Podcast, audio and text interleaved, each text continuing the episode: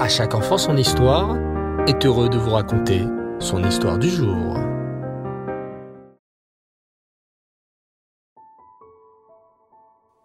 Bonsoir les enfants et Tov. J'espère que vous allez bien. Bao Hashem. Ce soir, encore une fois très heureux de vous retrouver pour notre rubrique autour de notre histoire juive.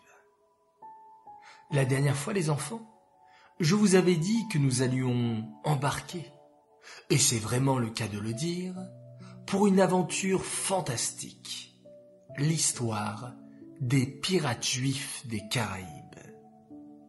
Qui aurait cru que des pirates juifs aient pu exister dans l'histoire?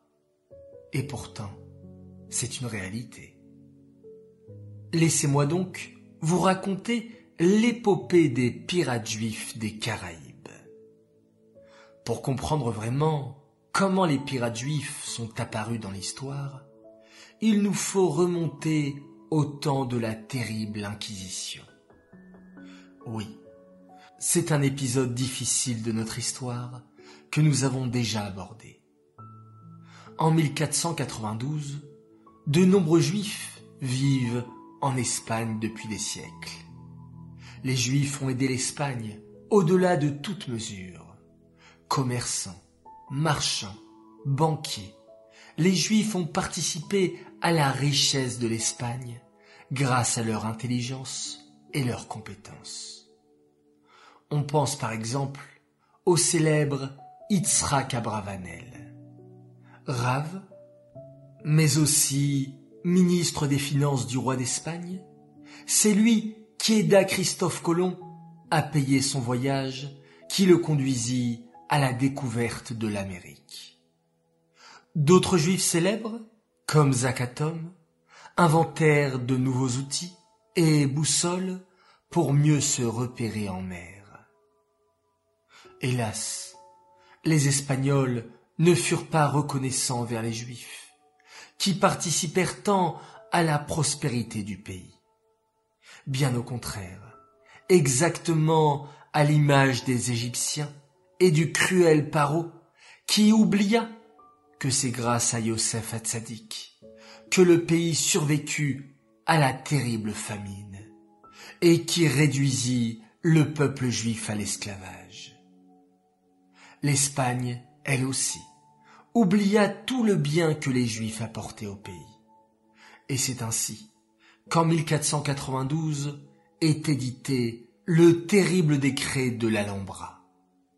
Le roi Ferdinand et la cruelle reine Isabelle de Castille ordonnent à tous les juifs d'Espagne de quitter le pays ou de se convertir. Christophe Colomb, lui, prend le bateau, qui le conduira jusqu'en Amérique.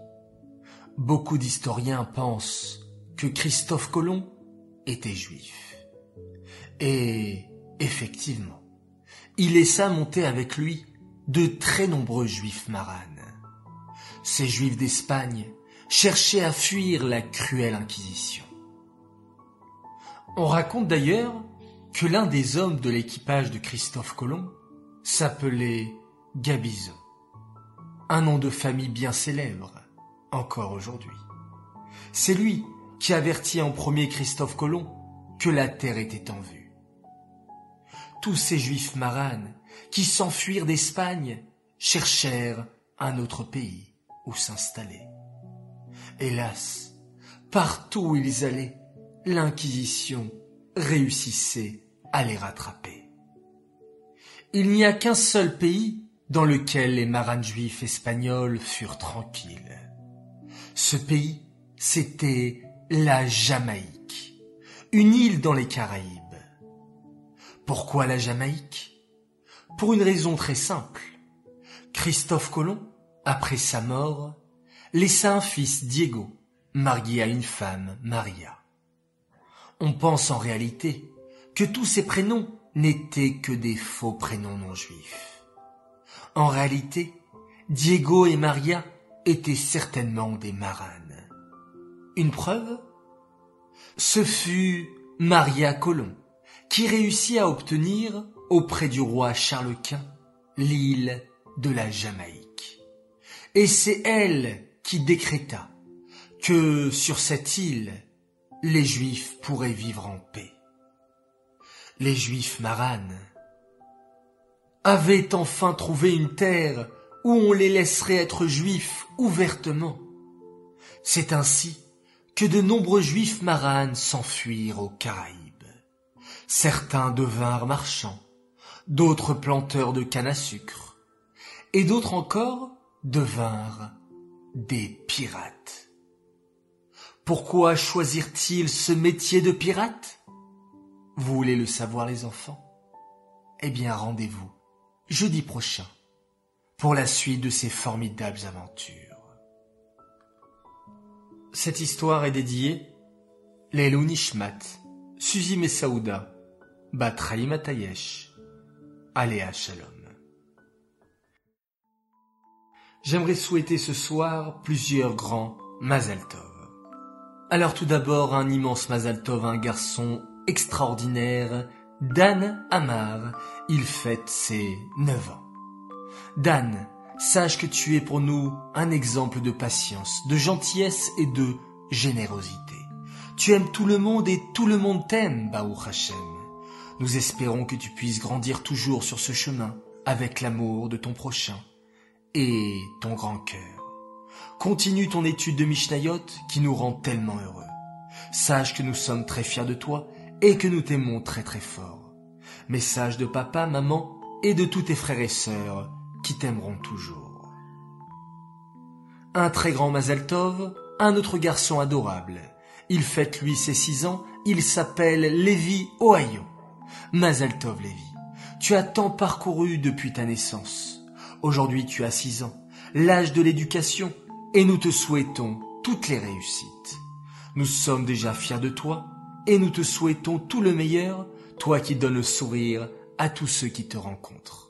Message de papa, maman, Hana, Mendy et Moussia, qui t'aiment très très fort. Et Mazeltov a une belle princesse, Amy Biton. Mazeltov pour ton anniversaire. Toute l'équipe d'À chaque enfant son histoire, toute ta famille te souhaite une année remplie de joie, de bonheur et de réussite jusqu'à 120 ans, dans la joie et dans la santé. Et enfin, un très grand Mazeltov, et je cite, à notre Chassida, Dvoralea Selam, Mazal Tov à toi pour ton anniversaire, que tu sois toujours notre rayon de soleil, toujours Bessimcha dans la joie, et que tu puisses donner toujours autant de Nachat au Rabbi. Que tu sois également gentil avec tes frères, Israël Arielev, Shalom Dovber et Lévi Voilà les enfants, vous êtes toujours très très nombreux à nous écouter chaque soir. Vous êtes tous formidables. Je vous souhaite Laila Tov, bonne nuit, faites de très jolis rêves, et nous nous quittons en faisant un magnifique schéma Israël.